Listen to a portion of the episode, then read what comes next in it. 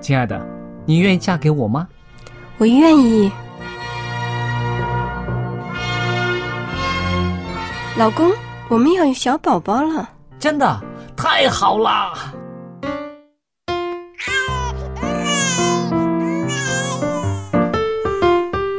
妈妈，妈妈，看我画的画，好看吗？真好看，宝贝画的太棒了，拿去给爸爸看看。爸爸妈妈，我去上大学了，你们多保重身体，我放假就回来。出门在外要注意安全。好好吃饭，天冷了，别忘了多穿衣服。好了好了，别唠多给。家里打电话哦。孩子啊，啥时候回来吃饭呐、你爸想你啦。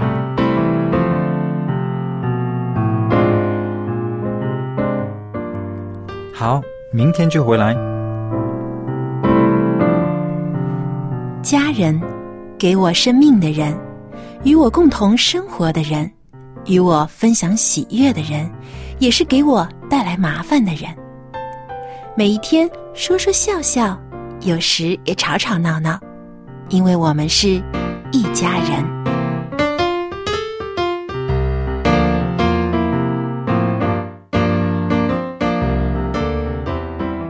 不是一家人，不进一家门。亲爱的听众朋友，欢迎您收听希望福音电台《一家人》节目，我是主持人小杨，还有我们可爱的佳丽姐和帅气的 Jerry 也在我的身旁。大家好，听众朋友，大家好。啊、j e r r y 啊，我哎最近呢，经常在微信的朋友圈里啊，看到我很多的朋友还有亲戚，他们呢经常组织一块儿出去啊，一家人远足郊游。嗯我看到他们拍的很多美丽的风景的照片啊，真的很羡慕，因为我最近都没有假期可以出去旅行。那我就想啊，可能很多朋友呃都喜欢在周末或者假日的时候呢，和家人一起出去亲近大自然，呼吸清新的空气啊，远离这个都市当中这种喧闹的环境，这是一件非常身心舒畅的可。是，可是，现在可能也是一个潮流哦。你觉得是潮流是不是？我觉得是一个潮流。嗯，可是我觉得啊，年轻人呢，现在呀、真的是花很多钱去消费这些个啊，譬如爬山的用具了。其实可能一年也就是上一回山那样子，但是呢，他会用很多的，可能也是一些广告效应啊。有可能是，但是我自己更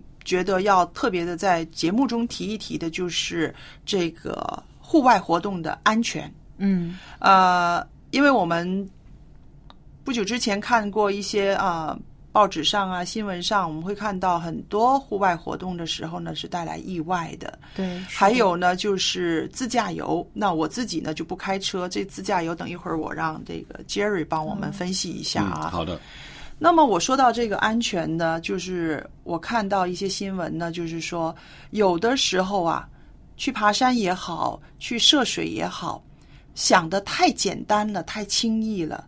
呃，譬如没有带备多一点的食水啊，自己走迷了路啦，然后没有网络的地方联络不到，求救不了，嗯，没有办法打电话。对，很多孩子们会觉得，哎，有电话嘛，到哪里都可以联络一下嘛。有信号的。对啊，对呀其实有一些山里面的信号不好，有时候很难够能干能接收到信号，跟家里人或者跟那个这个一些紧急的情况电话打不出去。还有呢，看过一个消息，就是说带着宠物去爬山，那这个是听起来多潇洒啊，多这个温馨啊哈。可是那个狗呢，掉到这个山沟里边了，嗯，他去救这个狗，就这个狗也救不上来，然后呢自己。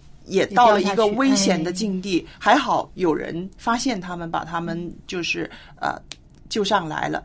可是你想一想啊，这么多机会会让人进入到这个比较危险呐、尴尬的环境里面的时候，这些绝绝对不是说在他出门之前会想得到的。嗯，其实旅行当然是让人感觉很开心、很兴奋的事，但是在开心之余，在享受过程之前，也要做好一个周全的准备对。对，这个户外活动的安全跟这个周详的准备是有一个非常非常密切的关系的。嗯、那佳丽姐，从你自己的经验来看，我们需要做一些什么样的基本的准备呢？那我觉得啊，最要紧的就是说，你一定要让家里面的人知道你是走哪一条路线，你是去多少时间，还有怎么样跟你联络。跟你联络不到的时候，你的同伴是不是可以联络得到？那这些呢？啊，我做家长的话，哈，我觉得是特别需要知道的一些信息。如果我女儿去去远足、去爬山什么的，我一定要让她给我这些资料。然后我也会啊、告诉她，当你下了山。很容易跟我联络的时候，你一定要马上告诉我你现在的人在哪里了，已经啊、是在一个怎么样的状态之下了。那么我觉得这样子会让家里面人比较安心。就是你有了什么呃意外的话，我们也可以找人去求救嘛。还有那个天气嗯，很重要，对要预预测那个天气要看得很准确，嗯，因为很我看到很多报报道，就是因为那个天气不稳定的时候，他们去这些远足、或者是爬山，对，就遇到这些状况。嗯，所以说，在出发之前，一定首先呢要留下啊、这个详细的这个联系方式，是。还有呢要告诉家人去什么地方，嗯。啊，最好呢自己也查一查这个当地的地形啊，嗯。啊，这个距离有多远啊，最好有一个地图，这样呢就自己走的时候也比较安心。是。然后呢也要查看好天气，还有那在旅行过程当中，比如说爬山或远足的时候呢，需要带哪些东西呢？哦，他们都有很很多的装备的，譬如他们有一个背包，这个背包里面要放什么啊、都会有的。啊、还有呢，呃，带的水，水要多少？呃，夏天和冬天又不一样，走多少个小时又不一样。有的时候呢，还有你走哪一条路线也不一样，因为有的路线上面呢，它是可以找到那个、呃有人站，对、啊对，补比如说有些给站的有些商店可以对买一些对对食食对用水。所以呢，最要紧就是说，不要随便改路线。你知道吗？有一些青年人哈，他们聚在一起，哦，我们要走了，哎，不如我们去哪哪哪了。哦，临时临时改路线，这个是很麻烦的，因为但是年轻嘛，他不知道这个危险性，觉得我们总可以应付嘛，所以呢，这个改路线是切记的。嗯嗯，还有我觉得还有一个一点呢，如果说是去从来没去过的地方，嗯。比如说是一个新的一个呃一个远足的地方呢，最好是结伴而行，跟家人也好，跟朋友也也好，千万呢就是如果自己没有什么经验的话呢，最好是不要一个人去。绝对不啊好，一因为一旦发生到意外呢，呃没有人帮助你，周围可能那个时候如果人烟罕至的这种小路上面对。没有人经过的话，那真的是很麻烦。嗯，那我知道呢，就是最近呢，呃，我们中国人也好，外国人也好，他们自驾游特别流行啊。嗯，可是我们也看到了一些，就是自驾游发生的一些交通的意外，经经常有，经常有，是不是？频率反而蛮高的。蛮高的。到底会是什么原因导致会产生这些意外呢？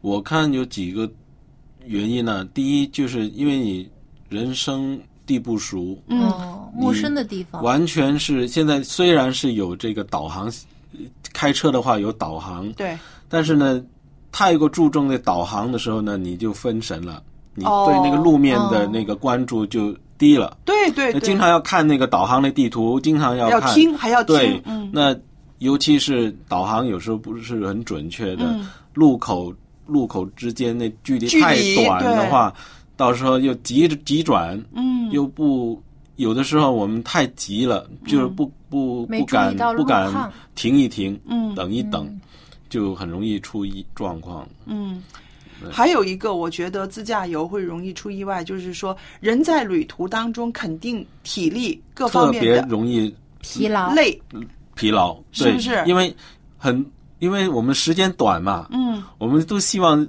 多去点地方，啊，所以呢，计划行程的时候呢，可能排的太满了。排的太满了，每一一每天呢可能要到很多景点，嗯，所以开车不断的在开车，那就容易呃过度疲劳。嗯。如果车上有两个驾驶员，对就是两个当然是最人可以好的互相替换、轮流、轮班制的，这样呢，就可能安全一点，不一般至于疲一般我很劳驾驶。多朋友他们都是这样的，就是两个两两两个驾驶员，嗯。可以替换。对替哦换。如果只有一个人的话呢，可能就自己的这个行程计划要安排好，嗯。千万呢不要一天当中这个驾驶的时间过长。对不要太贪还有，我就想知道，其实呢，这种自驾游对我来说简直是太大的挑战了，我不可能去可以应付到的，因为你那个国家的这个交通的规则啦、路况啊，是自己完全不知道的，怎么会有这种信心敢去呢？其实我觉得呃这也是现在、潮流。现在敢冒险的人多了，嗯。那当然也是一个啊、呃生活条件改善了，家里也是这个经济方面也有支持的话呢，有很多爱冒险啊或者想要去不同地方走一走的朋友呢，都有这种啊、这个美好的愿望、哦。啊，想要能够自己开着一个车，因为我自己在想哈，这种自驾游其实你说呃平平安安的就没事了哈，那当然是很好。万一有一点什么事的时候，后果呢相当的恐怖，怎么样应付啊？有的时候语言也不通啊，对不对？语言也不通，就是来救助你的那些个救伤员、警察，他们说的话，或者是他们跟你的沟通，可能都没有那么好。到了医院之后，嗯，也是有一个语言方面的可能一个障碍啊，或者怎么样。嗯我觉得佳丽姐因为是做妈妈嘛，所以呢，她呃会担忧的比较多一点。对，可能就是我自己也会这样子想，我就是说啊。这个后后边的事情，其实也要想一想，要预备一下，在你们的这一个团体里面，是不是有一个人的语言是可以过关的，能够跟当地的，人沟通的？除了语言方面，就像你刚才说，如果遇到什么意外的，其实呢，也要在出行之前考虑到一些这个保险的问题。对啊，旅游保险，因为如果一旦在旅游途中发生什么意外，如果你有一个保险的话呢，至少你知道可以可以联络这对保险公司对，他们会有安排人对来呃立刻帮你解决一些棘手的问题。对，嗯所以就是说，如果是想一想这些细节的话，哈，我们就发现呢，这个自驾游它的这个事前的准备的功夫啊，真的是一点儿也不可以少。对，没错，因为呢，如果是跟团儿呢，它很多事情就由旅行公司帮你解决对了。但如果是自己去呢，当然你有更多的自由，可以呃调配自己的时间，嗯但同时呢，你也要更加的准备充分，才能使这个整个行程呢变得安全、安心。高兴。那么除此之外呢，我还想提另外一个方面，就是呃，我们出门在外呢，嗯啊，还要注意一下自己个人的这种文明行为的问题。啊，对对对，对，因为我们最近也听到了一些啊，对于这个中国人在外旅行的时候留下了一些不好的形象。嗯，那么我觉得，既然我们作为基督徒，其实我们的生活很多时候遇到的问题跟一般的人其实都是一样的，一样的关键是在于我们怎样去处理。这些遇到问题的时候，比如说在啊、一些这个旅游的过程当中需要排队啊，或者遇到别人有一些矛盾的时候，我们是基督徒的话，应该用什么方法去解决这些矛盾呢？解决问题呢？对其实我们就想一想，在圣经当中，上帝是怎么教导我们的？啊，我们想一想，耶稣遇到这样的问题应该怎么做？是其实很多时候，我们如果更谦卑一些啊，更礼让一些，很多的问题都不会发生了。嗯，尤其是我觉得啊、我们特别应该有一个啊、意识，就是说对大自然的保护，啊，对，没错。这个是啊、不光是一个文明行为，它是一个普世的价值，因为这个大自然不是属于你。或者是我这么简单的，它属于每一代人的、每一个领域、每一个地区的人的。如果我们那个世界观能够到那个地步的话，我相信我们不会轻易的去去摘人家的花儿，去拔人家的草了。对，因为大自然其实是上帝送给我们每一个人的珍贵的礼物对。虽然场景很美，我们知道很多人喜欢拍一些漂亮的风景，嗯那可能有的时候就人为的去刻意的制造一些，呃举个例子樱花雨啊，我知道 现在很多嗯年轻人喜欢当春天的时候看到有梅花、桃花、樱花啊，嗯啊，就想着如果在樱花雨这个花瓣洒下来的时候拍张嗯照多美呀、但如果当时没有风。那可能有些人就去去手动的摇这个树，嗯或甚至拿脚踢。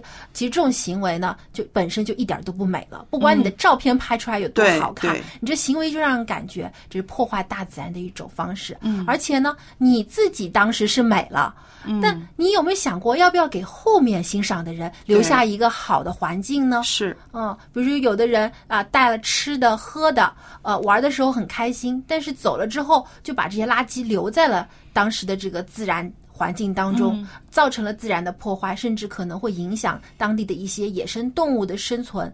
所以我觉得这些的话你就不是一个爱护大自然的表现了。嗯对。所以就是说在做这些事情之前要想一想别人的感受对感受体谅型不要太过自私嗯对啊因为你觉得这样很很方便，很舒服。但是呢，旁人可能觉得不舒服，我们就要考虑一下了。对对，所以这也像圣经当中说的，我们要彼此相爱。那么怎么相爱呢？其实有的时候多为别人考虑一点，这个就是一种相爱的表现方式。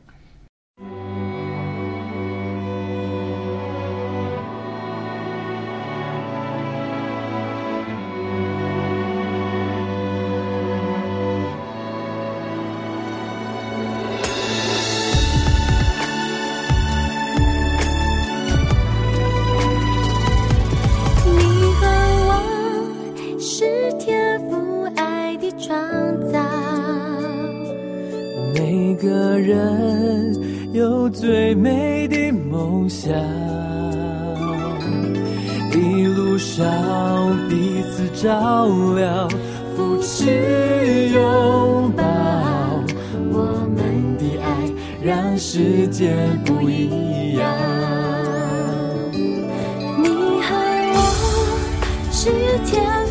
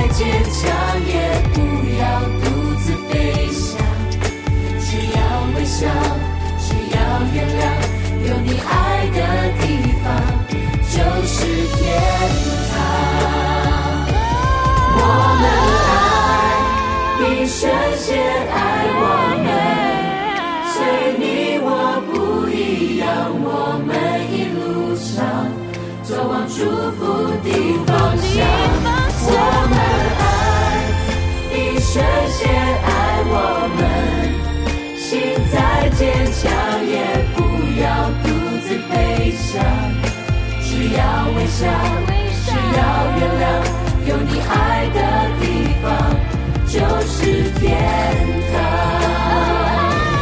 我们爱，一生坚。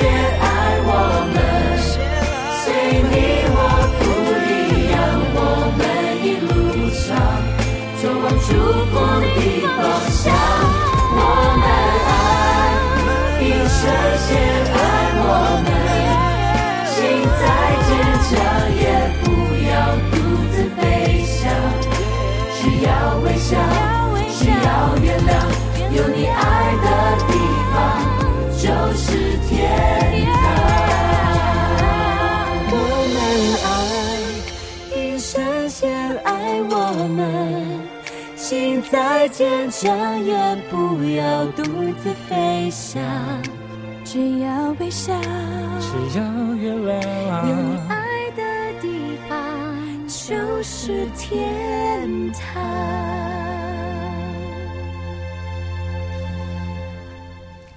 刚才的这首诗歌真的很好听。嗯，我们爱让世界不一样，爱可以改变世界。不过，首先呢，我们要用爱来改变我们的家人，特别是我们的孩子，是让他们从小就学会去分享、去体谅、去学会爱别人。那么，接下来由春雨为大家带来亲子专题。今天的主题就是第一筷子菜到底要夹给谁呢？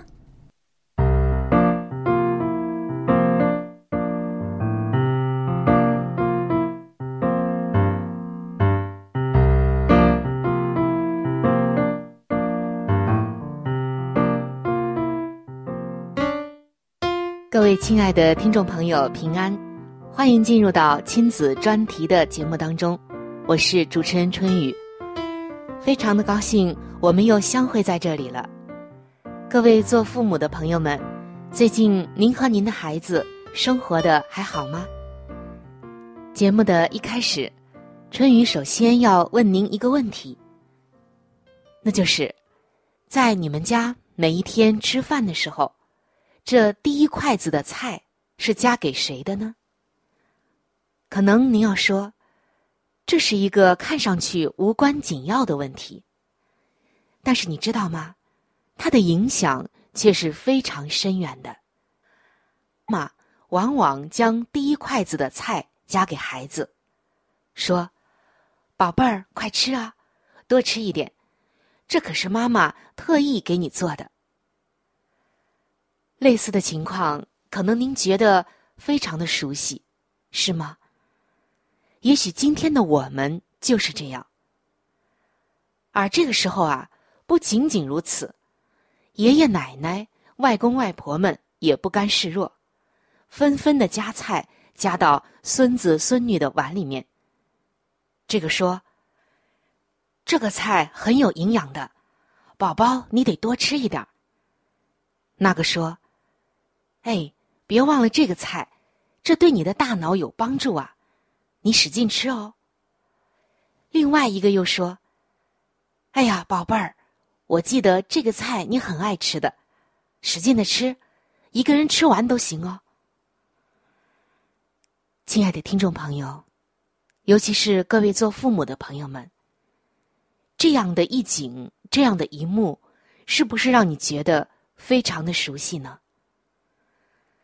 这第一口菜不见得比第二口、第三口菜营养更多，但是却会让孩子学会了自私，认为自己才是家庭中最最重要的人。于是，吃饭的时候，父母们都还没有坐到桌子跟前，孩子们已经扑了上来，把喜欢的菜吃掉了一大半儿，甚至。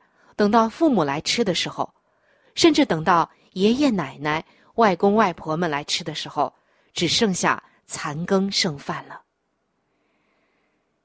父母的一言一行，都是在给孩子们做榜样。父母如果只顾疼爱孩子，而忽略了长辈，甚至忽略了自己，那么孩子们学到的只有忽略。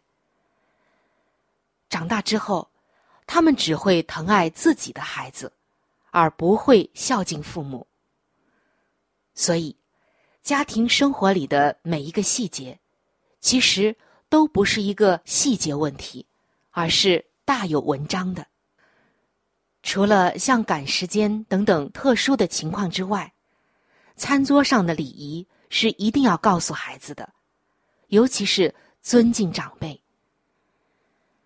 在如今，人说倒金字塔结构的家庭太多了。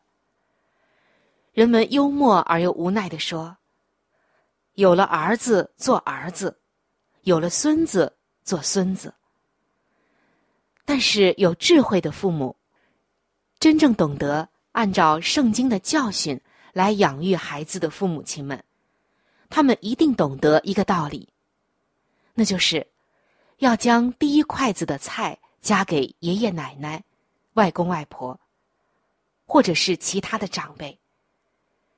这样，孩子从小学到的是尊重和孝敬长辈，将来走上社会。也会时时的尊重、关心、礼让他人，这样就很容易惹人喜爱，得到欣赏和重用。在圣经中，上帝所告诉给我们的重要的十诫当中，就有一诫这样说道：“当孝敬父母，使你的日子在耶和华所赐你的地上得以长久。”这里不仅仅指的父母。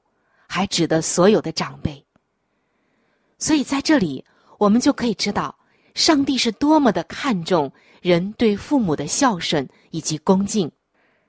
只有一个孝敬父母的人，才能够得着上帝给他的福气。中国有一本很有名的古书，叫做《说文解字》。在这本书当中，对教育是这样解释的：教。上所施，下所效也。就是上面怎样实行，下面的人就怎样效法。接着又写道：“育，教子使作善也。”也就是这个育呀，就是要教导儿女从开始就行善。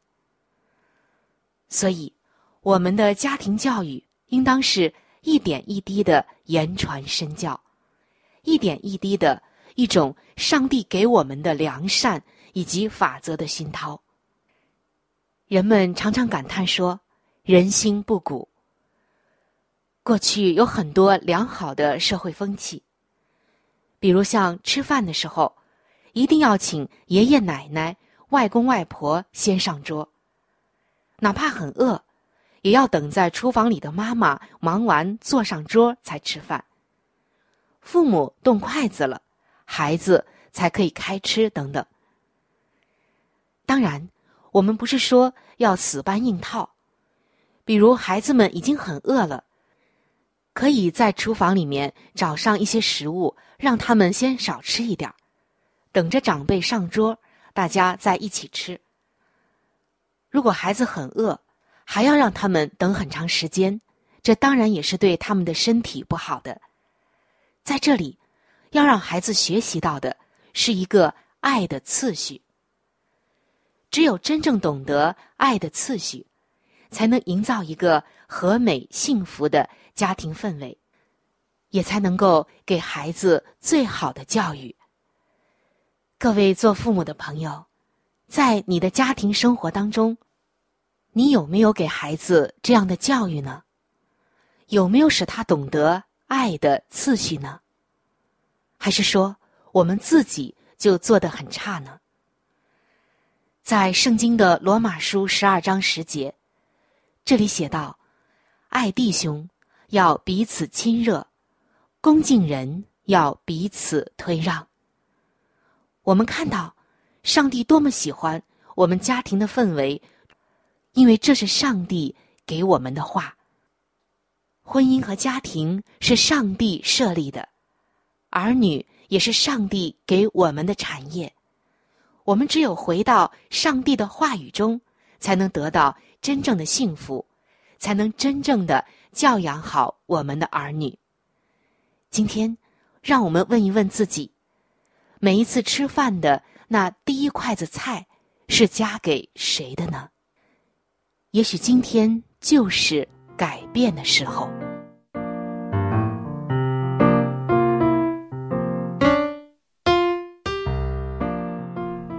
那说到家里人一起吃饭，那在我的印象当中啊，我小的时候和我爸爸妈妈一块儿吃饭呢，我妈妈也是总是把这个这个最好的部分，比如说吃这个鸡汤的时候啊，我妈妈总是把这个鸡腿儿啊夹到我的碗里。哦，那刚开始呢，我不觉得有什么，嗯，爸爸妈妈夹给我什么我就吃什么了。嗯但是后来呢，渐渐懂事，也知道要孝顺父母，嗯那我就把这个鸡大腿就夹给我妈妈，嗯妈妈你吃吧。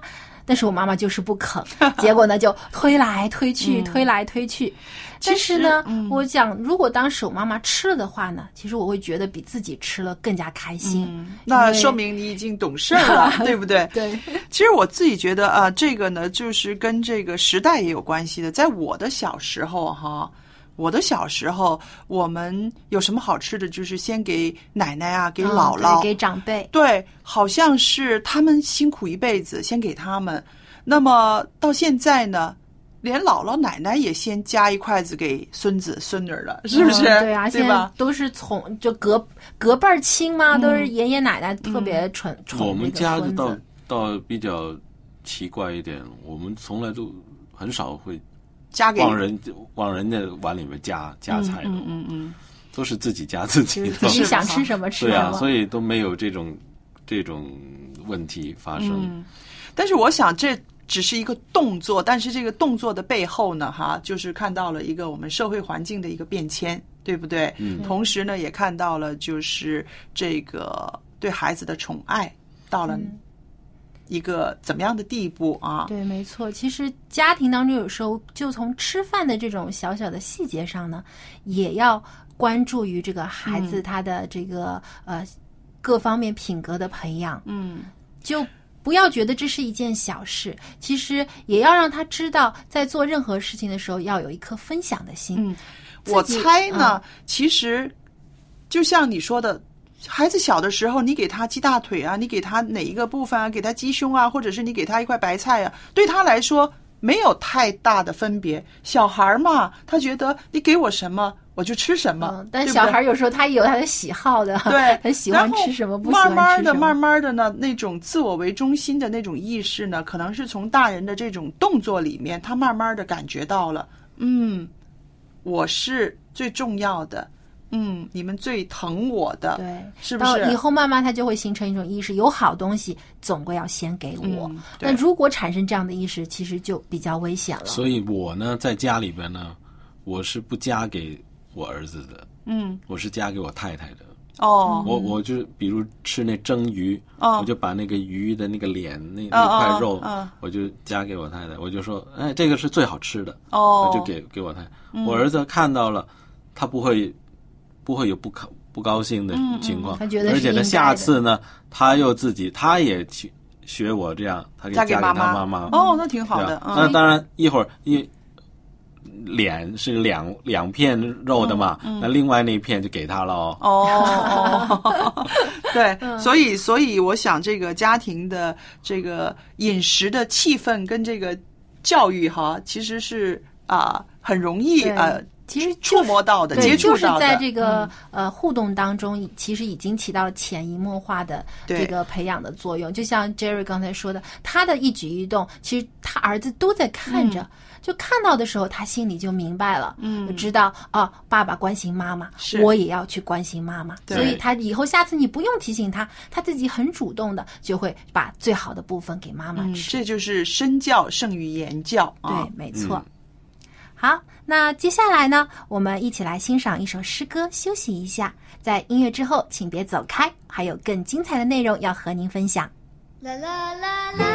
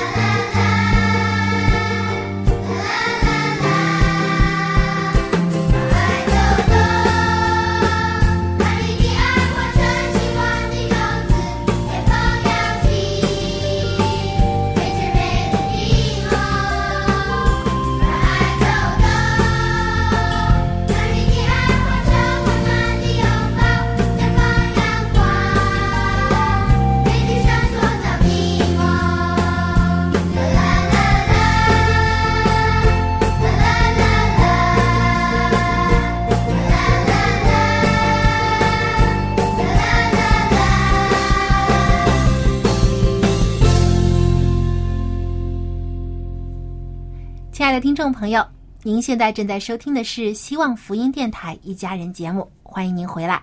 那么在节目的开始呢，我们也提到了这个出门郊游旅行的时候，在放松享受的同时，也要注意有一些礼仪和文明行为，是这样呢，给人留下好印象，同时呢，也体现出我们身为一个基督徒应有的品格。嗯那么我们在家里的时候，是否也要注意言语行为的得体呢？当然了。那么，特别是当我们家里有长辈的时候，我们和老人应该如何交谈，如何做到这个言谈举止的得体呢？那么接下来呢，由蔡博士和佳丽姐就和大家来分享一下。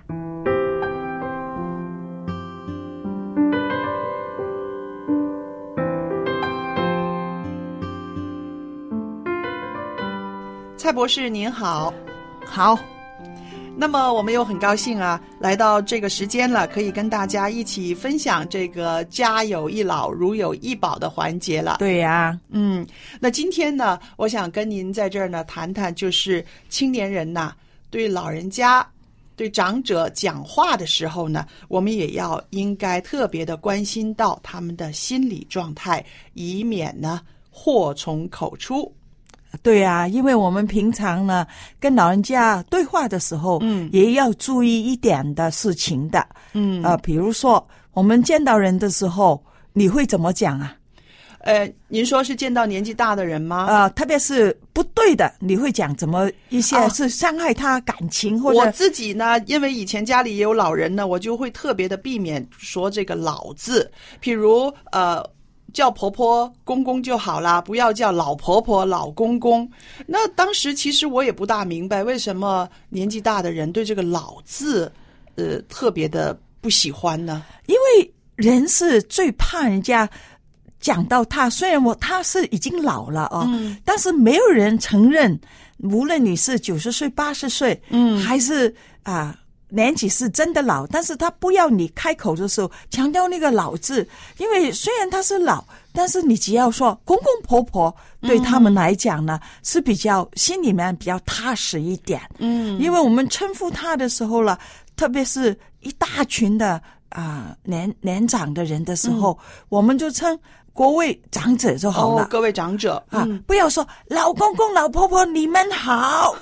哎呦，对呀，对呀，是，所以呢，呃，小孩子的话呢，他可能不大不大清楚，有的时候看到我这个年纪啊，他们也会叫我呃婆婆。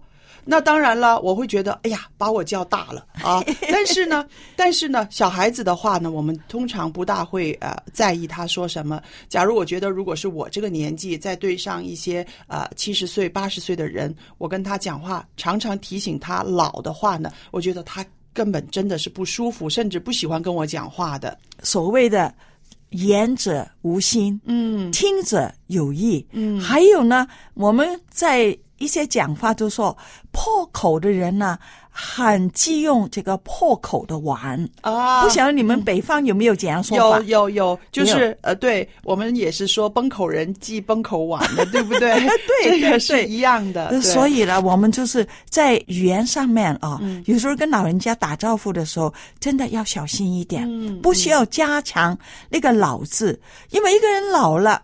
本身已经很痛苦的，嗯，疾病也多了，是吗？是退化了。啊，也退化很多身体的机能，嗯。跟他是有关的。嗯。你还要提醒他“老”字的时候了，嗯。很多人心里面都是不太愿意的。嗯，我知道呢。以前我妈妈呢去那个呃老人中心去参加活动的时候，她回来之后呢，她就跟我说：“她说，哎呀，那些个主持人真的太会讲笑话了。”我说他们怎么说？她说他们不称我们名字，也不叫我们老友记。现在老友记都是呃过时了。我说嗯那他叫你们什么？他说他会叫我们哎。那个狗狗仔，那个小哥哥，哎，那个肥妹，然后他就是说叫的我们呐哈哈大笑啊，那老心里面很乐。对呀、他就是说好像返老还童了，真的像在幼儿园里面被人家说，哎，这个小弟弟，哎，那个胖妹妹，就是嘛。所以呢，我就觉得，哎，现在我们也都应该，尤其是啊、呃在街上认识到呃看到一些不认识的呃长者的时候，我们也特别应该要小心关注他的这个心理的状态啊。因为心理的状态了，影响一个老人家是最重要的，嗯比身体的啊、行动啊等等啊都会影响的更大。对，然后呢，还有一个事情呢，我也觉得特别的要在节目中讲一讲的。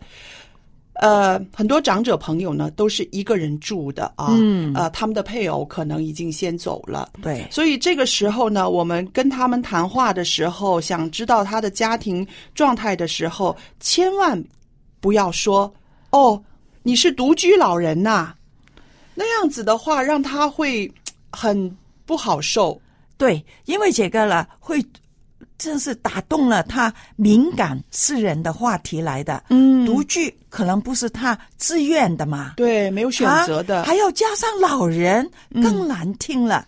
所以呢，一些自卑的长者听了这个“独居老人”四个字啊，嗯，可能立刻悲从中来哦，嗯，马上。眼泪可能都会往下掉。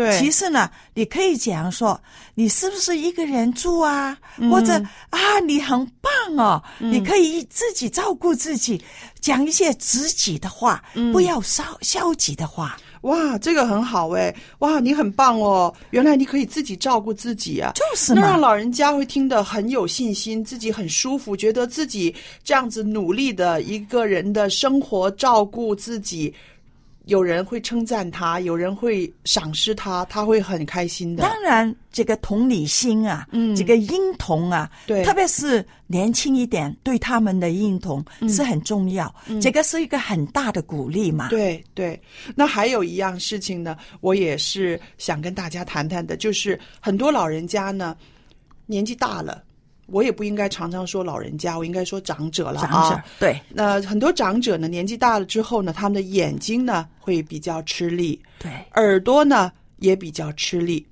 那么有一次呢，我就看到那个电梯上的一个年轻人小伙子，他可能觉得没有什么，但是老人家听了呢很不高兴。我又说老人家了，他就说：“哎呀，你听不到啊，原来你是聋的。”那么那个长者老大爷呢，马上很不高兴，就不理他了，也不跟他他的话了。那我就想，可能这个你是聋的这几个字呢，刺伤他的心了，是吧？对，因为我们年纪大的时候了，嗯。我们的生理机能，第一，我们的耳朵可能真的慢慢慢慢退化，这个是跟着年龄的、的的越年纪越长的时候，可能我们的听觉就会越来越钝、迟钝了。哦哦没有解样，特别是对那些呃比较高频率的尖的声音。哦所以有时候你跟老人家讲话的时候，呱呱呱的在叫的时候，他根本听不到。但是你讲悄悄话的时候，讲他的坏话，你看他现在又这样听不到了，因为那个是低频率嘛，哦所以他就听到了。哦，所以你看，你看啊，讲我们跟他讲的时候，他就听不到。哦我跟你讲，你都听得到。哦其实是因为年纪大的时候，高频率的我们高到频率的，他们根本听不到。嗯所以一般我们就要跟他讲之后，以为大声一点、高音一点，他们会听到，其实他们听不到。哦，所以我们讲话是一定要很小心。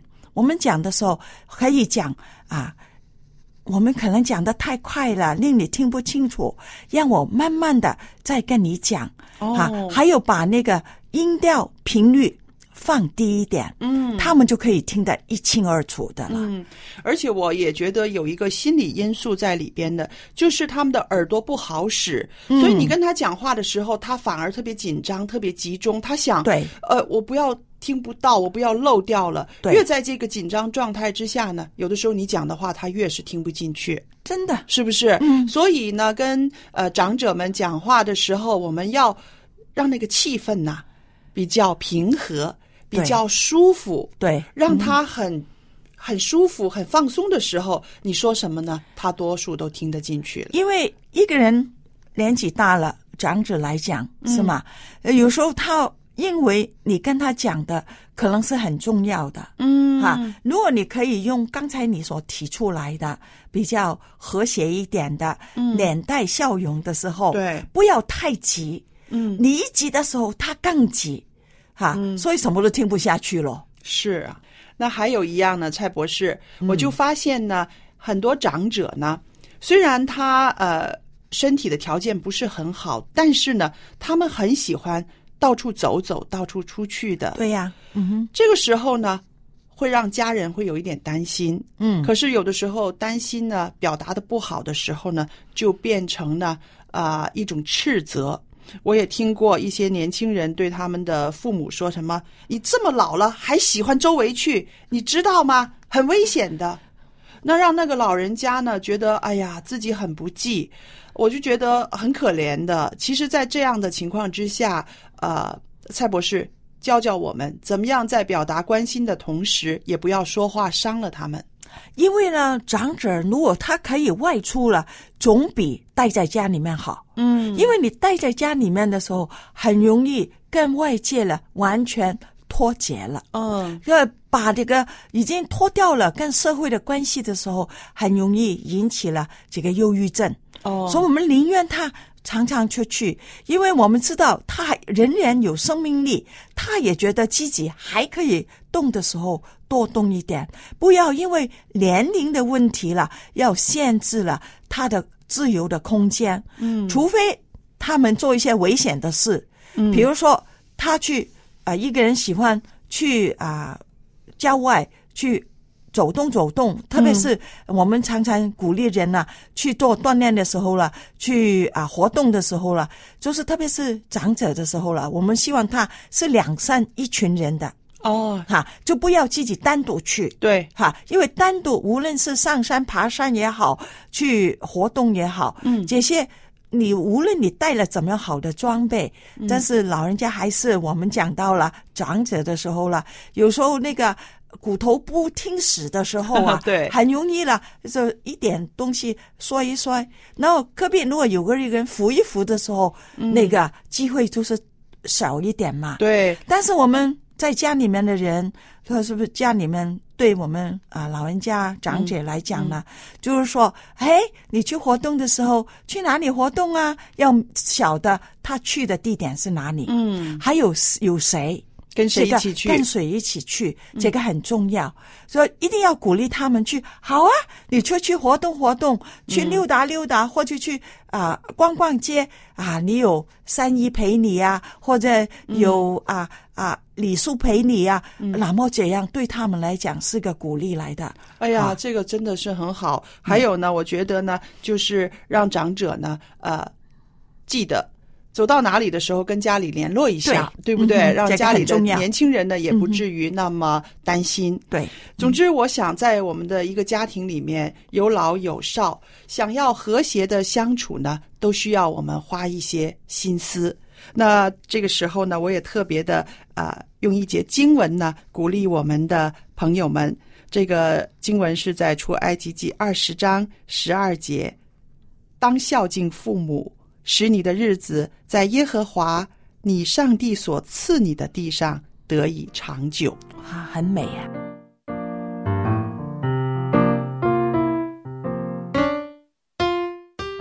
那刚才听了蔡博士和佳丽姐的分享呢，就让我想起了一句非常啊、著名的圣经经文，就是一句话说的合宜，就如金苹果在银网子里。嗯，我们看到这个金苹果、银网子都是很赏心悦目的。对那说的得体的话，其实也能够让人身心愉快。是。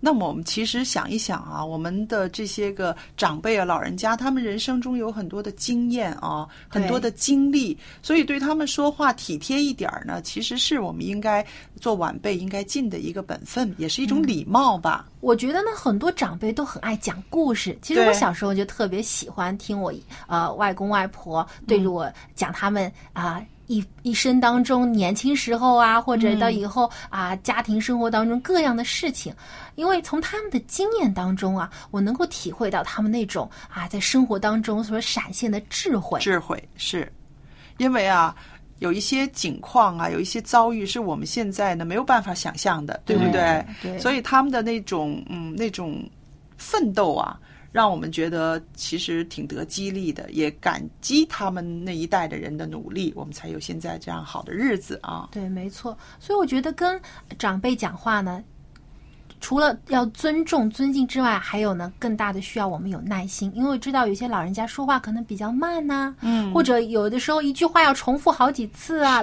老生常谈呐、有嗯有的事情已经说过一遍，他可能忘记了又说了一遍。是啊其实这个时候我们要体谅他们，嗯，我们更应该呢，无论他说多少遍，我们都能够当成第一遍那样认真的去听。其实有人说，呃，老小孩儿，老小孩儿嘛，人老了的时候，他无论在情感上啊、情绪上啊，都跟小孩子差不多了。嗯，对，有的时候也许要哄一哄。是，那 Jerry，嗯嗯，你在和呃家里面老人相处的时候呢，有没有什么比较好的可以跟我们分享的经验呢？我倒没什么困难哦，因为我发现我们家里边的老人呐、虽然他年纪不小了，但是他们的精神呐、状况啊、思想啊，都还很年轻啊。嗯所以呢，没有必要好像当他们小孩儿那样哄。嗯，是我爸妈呢，还是很清，还是很清醒的。对现在对对，而且他们可能会从报章啊、杂志啊、电视啊接收很多现在的当下的信息，所以他们也很会做老人家吧。但是呢，有一样我可以体我的体体验呢，就是我跟我岳母沟通的时候，因为呢，他讲的呢是有点那个潮州话，哦，我其实啊，对啊，，我其实我听得不清楚，嗯。但是呢，而且呢，他呃说话声音比较弱一点，嗯。那但是这个时候呢，我就要特别注意了，嗯。就因为你第一你听得不清楚，嗯。而且呢理解可能又差一点，对，那你怎么样呢？呃，我很留意留心的这样听他说话。哦哦然后呢，当然要做动作，嗯不能只是说嗯嗯嗯嗯这样，嗯还是要点头，让他知道我听听哦到在他听，就是不想让他觉得你是在应付他、应酬对他。对对那但是呢，我太太跟我说：“哎，你怎么好像听了他听得明白我他说话？嗯说说实在的，我真的是明白他在说什么。因为你有用心去听，对，用心的听，真的可能还。还有需要加一些自己的联想想啊、推理啊、逻辑性的东西。因为如果光是听他讲话的话呢，可能真的是听不明白他的用词、他的乡音，是不是？对但是我看，那我们人与人之间的沟通，最重要的还是心心意。对，还有一个态度，嗯。嗯，因为心意决定了我们用什么态度去对待是是，如果那个心里面有爱的话，我们的态度自然就会流露出来了。没错，对，没错的。那么很高兴今天和大家分享了这些话题。那么今天我们的节目呢，啊，时间也快到了。如果您喜欢我们一家人节目呢，或者是对我们这个节目有任何的建议，欢迎来信告诉我们。电邮地址是 l a m b at v o h c 点 c n。那么在下期的节目当中呢，我们会谈一谈年轻人很多都感兴趣的话题，就是这个潮流的问题。那么现在潮流啊，我们现在社会上有许许多多不同的东西实行出来啊，很多年轻人喜欢追赶潮流，无论是从服装打扮，还是在这种高科技的产品上面。那么我们会不会因为这些潮流来影响和改变自己的生活方式呢？我们就在下期节目当中一起来聊一聊，分享一下。欢迎您下期节目接着收听。那这个时候是不是我们要跟大家说再见啦？还真有点舍不得。那还是要说再见。好，那我们下期节目再见吧，再见。你和我是天赋爱的创造，每个人有最美的梦想，一路上彼此照亮，扶持拥抱，我们的爱让世界不一样。你和我是天